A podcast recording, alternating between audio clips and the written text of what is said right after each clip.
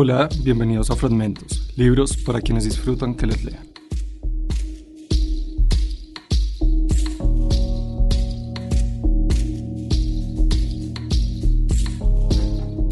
Alguna vez dijo que las biografías son el ejercicio de la minucia, un absurdo. Algunas constan exclusivamente de cambios de domicilio. Sin embargo, aunque en este caso los cambios de domicilio solo pueden remitirse en una ida y vuelta con largos años de distancia entre Europa y América, ¿Qué más se puede agregar sobre alguien que tiene la grandeza grabada en la historia como Jorge Francisco Isidoro Luis Borges? Poeta, escritor, bibliotecario, profesor. Su maestría, sus obsesiones, su inconmensurable erudición y su obra como un eterno laberinto biblioteca en la cual nos encierra en cada palabra han sido fundamentales para comprender la literatura universal desde su aparición. Esos libros, en especial su obra narrativa, es una fractura que sigue andando con el paso del tiempo, en lo eterno en lo circular, lo metaficcional en el misterio de la vida misma como un enigma sin resolver.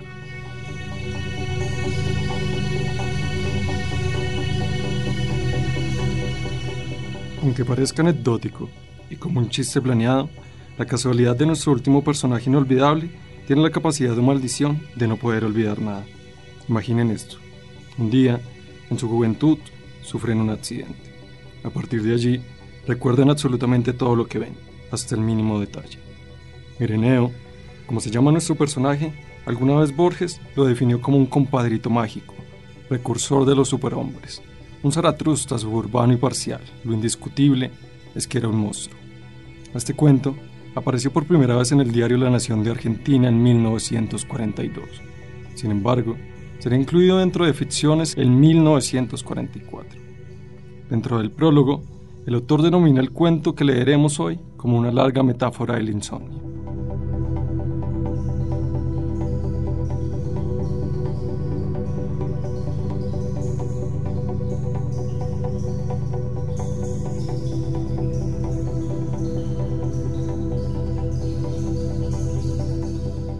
Lo recuerdo.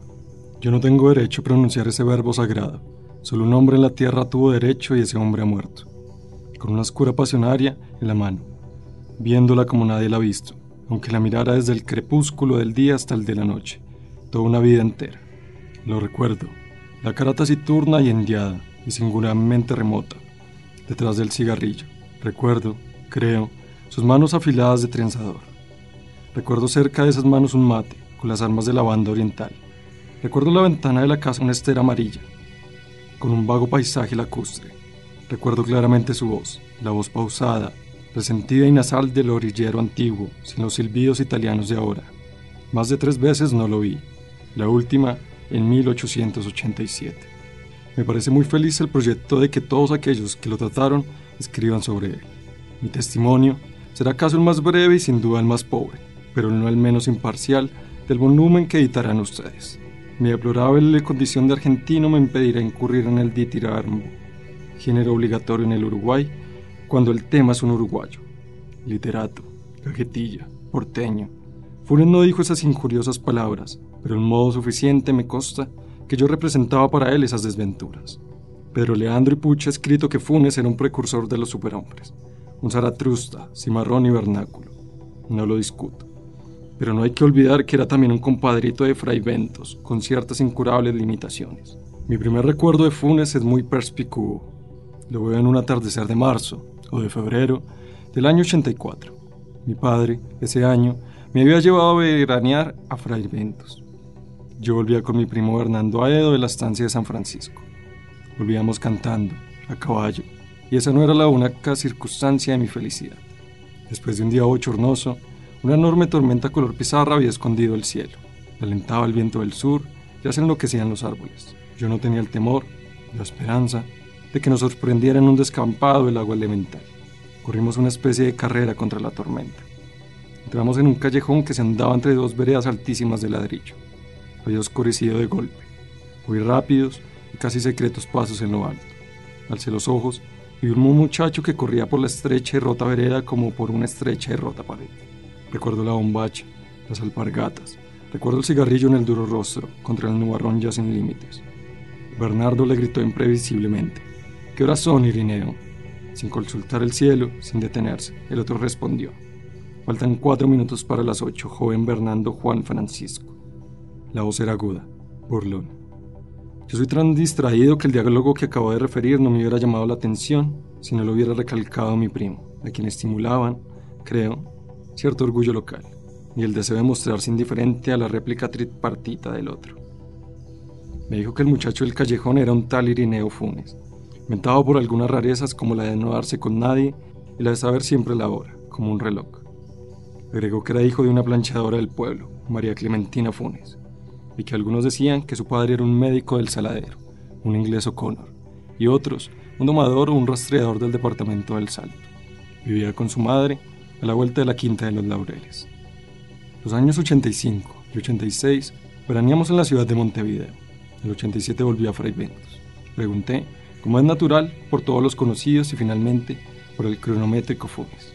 Me contestaron que lo había volteado un remodón en la estancia de San Francisco y que había quedado tullido, sin esperanza.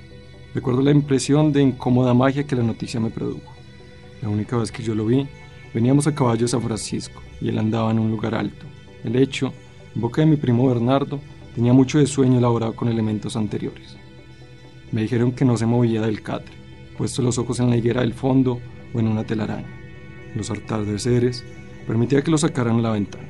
Llevaba la soberbia hasta el punto de simular que era benéfico el golpe que lo había fulminado. Dos veces lo vi atrás de la reja, que burdamente recalcaba su condición de eterno prisionero. Una, inmóvil, con los ojos cerrados. Otra, inmóvil también, absorto en la contemplación de un oloroso gajo de Santonina. No sin alguna vanagloria, yo había iniciado en aquel tiempo el estudio metódico del latín. Mi valija incluía el De Baidis Illustribus de Loman, el Thesaurus de Quicherat, los comentarios de Julio César y un volumen impar de naturales historias de Plinio, que excedía y sigue excediendo en módicas virtudes del latinista. Todo se propala en un pueblo chico. Ireneo, en su rancho de las orillas, tratando de enterarse del arribo de esos libros anómalos. Me dirigí una carta florida y ceremoniosa, en la que recordaba nuestro encuentro, desdichadamente fugaz, del día 7 de febrero del año 84. Ponderaba los gloriosos servicios que don Gregorio Aedo, mi tío, finado ese mismo año, había prestado a las dos patrias en la valerosa jornada de Ituacingo.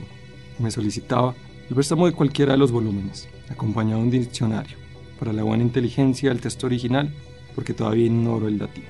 Prometía devolverlos en buen estado, casi inmediatamente. La letra era perfecta, muy perfilada. La ortografía, del tipo que Andrés Bello preconizó, y por Y, J por G. Al principio, temí naturalmente una broma. Mis primos me aseguraron que no, que eran cosas de Irineo. No supe si atribuir a descaro, a ignorancia o estupidez la idea de que el arduo latín no requería más que un instrumento que un diccionario. Para desengañarlo, con plenitud, le mandé el Gradus ad Parnassum de Quicherat y la obra de Plinio. El 14 de febrero me telegrafiaron de Buenos Aires que volviera inmediatamente, porque mi padre no estaba nada bien. Dios me perdone.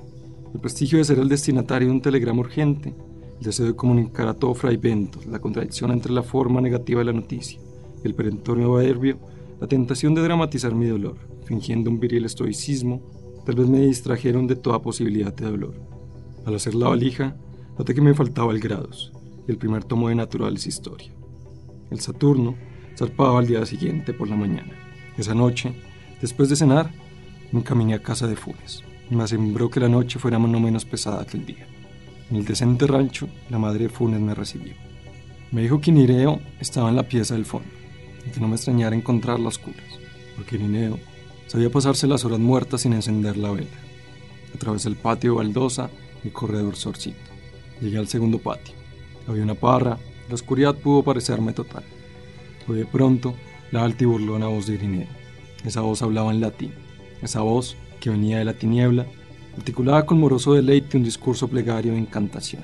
Resonaron las sílabas romanas en el patio de tierra. Mi temor las creía indescifrables, interminables. Después, en el enorme diálogo de esa noche, supe que formaban el primer párrafo del vigésimo cuarto capítulo del libro séptimo de la Naturales de Historia. La materia de ese capítulo es la memoria. Las palabras últimas fueron Un nihil non is den verbi redertur auditum. Sin el menor cambio de voz, Irineo me dijo que pasara. Estaba en el catre, fumando. Me parece que no lo vi. La cara hasta el alba creo rememorar el ascua momentánea del cigarrillo. La pieza olía vagamente a humedad. Me senté. Repetí la historia del telegrama y de la enfermedad de mi padre. Arribo, ahora, al más difícil punto de mi relato. Este, bueno, es que ya no lo sepa el lector, no tiene otro argumento que diálogo de hace ya medio siglo. No trataré de reproducir sus palabras, irrecuperables ahora. Prefiero resumir con veracidad las muchas cosas que me dijo Irineo. El estilo indirecto, remoto y débil. Yo sé que me sacrifico la eficacia de mi relato. Que mis lectores se imaginen los entrecortados periodos que me abrumaron esa noche. Irineo empezó por enumerar, en latín y español, los casos de memoria prodigiosa registrados por la Naturalis Historia. Ciro, rey de los persas, que sabía llamar por su nombre a todos los soldados de sus ejércitos. Mitridates Eupator, que administraba la justicia en los 22 idiomas de su imperio. Simonides, mentor de la memotecnia. Metrodoro, que profesaba el arte de repetir con fidelidad lo escuchado una sola vez. Con evidente fe, se maravilló de que tales casos maravillaran. Me dijo que antes de esa tarde lluviosa, que lo volteó el azulejo, él había sido lo que son todos los cristianos. Un ciego, un sordo, un abombado, un desmemoriado. Traté de recordarle su percepción exacta del tiempo, su memoria de nombres propios, no me hizo caso. 19 años había vivido con quien sueña. Miraba sin ver, oía sin oír, se olvidaba de todo, de casi todo. Al caer, perdió el conocimiento. Cuando lo recobró, el presente era casi intolerable, de tan rico y de tan nítido, y también las memorias más antiguas y más triviales. Poco después averiguó que estaba tullido. El hecho apenas le interesó. Razonó, sintió que la inmovilidad era precio mínimo. Ahora su percepción y su memoria eran infalibles. Nosotros, de un vistazo, percibimos tres copas en una mesa. Funes, todos los vástagos y racimos y frutos que comprende una parra. Sabía las formas de las nubes australes del amanecer del 30 de abril de 1882 y podía compararlas en el recuerdo con las vetas de un libro en pasta española que solo había mirado una vez, y con las líneas de la espuma un remo levantó en el río Negro la víspera de la acción de Quebracho. Esos recuerdos no eran simples. Cada imagen visual estaba ligada a sensaciones musculares, térmicas, etc. Podía reconstruir todos los sueños, todos los entresueños. Dos o tres veces había reconstruido un día entero, no había dudado nunca, pero cada reconstrucción había requerido un día entero. Me dijo, más recuerdos tengo yo, solo que los que habrán tenido todos los hombres desde que el mundo es mundo. Y también, mis sueños son como la vigilia de ustedes. Y también, hacia el alba, mi memoria, Señor, es como un vaciadero de basuras. Una circunferencia en una pizarrón, un triángulo rectángulo, un rombo, son formas que podemos intuir plenamente. Lo mismo le pasaba a Irineo con las aborrascadas crines de un potro, con una punta de ganado en una cuchilla, con el fuego cambiante y con la innumerable ceniza, con las muchas caras de un muerto en un largo velorio. No sé cuántas estrellas veía en el cielo. Esas cosas me dijo, ni entonces, ni después las he puesto en duda. En aquel tiempo no había cinematógrafos, ni fonógrafos. Es, sin embargo, inverosímil y hasta increíble que nadie hiciera un experimento con Funes. Lo cierto es que vivimos postergándolo todo lo postergable. Tal vez todos sabemos profundamente que somos inmortales y que tarde o temprano todo hombre hará todas las cosas y sabrá todo. La voz de Funes, desde la oscuridad, seguía hablando. Me dijo que en 1886 había descubierto un sistema original de numeración y que en muy pocos días había rebasado el 24.000. No lo había escrito porque lo pensado una sola vez ya no podía borrárselo. Su primer estímulo, creo, fue el desagrado de que los 33 orientales requerían dos signos y tres palabras en lugar de una sola palabra y de un solo signo. Aplicó luego ese disparetado principio a los otros números. En lugar de 7013 decía, por ejemplo, Máximo Pérez. En lugar de 7014, el ferrocarril. Otros números eran Luis Melián Lanifur, Olimar, Azufre, Los Bastos, La Ballena, El Gas, La Caldera, Napoleón, Agustín de Bedia. En lugar de 500 decía 9. Cada palabra tenía un signo particular, una especie de marca. Las últimas eran muy complicadas. Yo traté de explicarle que esa rapsodia de voces inconexas era precisamente lo contrario de un sistema de numeración. Le dije que decir 365 era decir tres centenas, seis decenas, cinco unidades. Análisis que no existen los números, el negro Timoteo o manta de carne. Funes no me entendió o no quiso entenderme. Luke, en el siglo XII, postuló y reprobó un idioma imposible en el que cada cosa individual, cada piedra, cada pájaro y cada rama tuviera un nombre propio. Funes proyectó alguna vez un idioma análogo, pero lo desechó por parecerle demasiado general, demasiado ambiguo. En efecto, Funes no solo recordaba cada hoja de cada árbol, de cada monte, sino cada una de las veces que la había percibido e imaginado. Resolvió reducir cada una de sus jornadas pretéritas a unos 70.000 recuerdos, que definiría luego por cifras. Le sucedieron dos consideraciones. La conciencia de que la tarea era interminable, la conciencia de que era inútil. Pensó que en la hora de la muerte no habría acabado aún de clasificar todos los recuerdos de la niñez. Los dos proyectos que he indicado, vocabulario infinito para la serie natural de los números, un inútil catálogo mental de todas las imágenes del recuerdo, son insensatos, pero revelan cierta balbuciente grandeza. Nos dejan vislumbrar o inferir el vertiginoso mundo de Funes. Este, no lo olvidemos, era casi incapaz de ideas generales, platónicas. No solo le costaba comprender que el símbolo jerénico perro abarcaba tantos individuos dispares de diversos tamaños y diversa forma. Le molestaba que el perro de las 3 y 14, visto de perfil, tuviera el mismo nombre que el pie de de las 3 y cuarto, visto de frente. Su propia cara en el espejo, sus propias manos, lo sorprendían cada vez. Refiere Sweet que el emperador de Lilliput discernía el movimiento del minutero. Funes discernía continuamente los tranquilos avances de la corrupción, de las caries, de la fatiga. Notaba los progresos de la muerte, de la humedad. Era el solitario y lúcido espectador de un mundo multiforme, instantáneo y casi intolerablemente preciso. Babilonia, Londres y Nueva York han abrumado con feroz esplendor la imaginación de los hombres. Nadie, en sus torres populosas o en sus avenidas urgentes, ha sentido el calor y la presión de una realidad tan infatigable como la infeliz que día y noche convergía sobre el infeliz Ireneo, en su pobre arrabal suramericano. Le era muy difícil dormir. Dormir es distraerse del mundo. Funes, espalda en el catre, en la sombra, se figuraba cada grieta y cada moldura de las casas precisas que lo rodeaban. Repito que el menos importante de sus recuerdos era más minucioso y vivo que nuestra percepción de un goce físico o de un tormento físico. Hacia el este, en un trecho no amanzanado, había casas nuevas, desconocidas. Funes las imaginaba, negras, compactas, hechas de tiniebla homogénea. En esa dirección volvía la cara para dormir. También solía imaginarse en el tundo del río, mecido y anulado por la corriente. Había aprendido sin esfuerzo el inglés, el francés, el portugués, el latín. Sospecho, sin embargo, que no era muy capaz de pensar. Pensar es olvidar diferencias, es generalizar, abstraer. En el abarrotado mundo de Funes no había sino detalles, casi inmediatos. La recelosa claridad de la madrugada entró por el patio de tierra. Entonces vi la cara de la voz que toda la noche había hablado.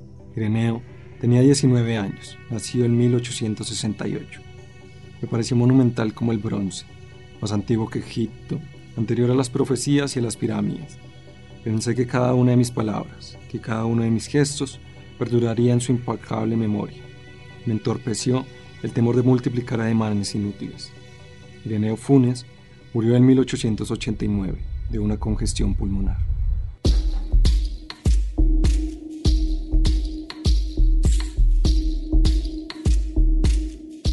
Gracias por haber escuchado la lectura de Funes el Memorioso de Jorge Luis Borges y por habernos acompañado en la cuarta temporada de Fragmentos. Esperamos haber podido ser un puente entre su imaginación y su sensibilidad. Recuerde que puede seguirnos en todas las redes como arroba la HJCK o encontrar todos nuestros contenidos en nuestra página web www.hjck.com.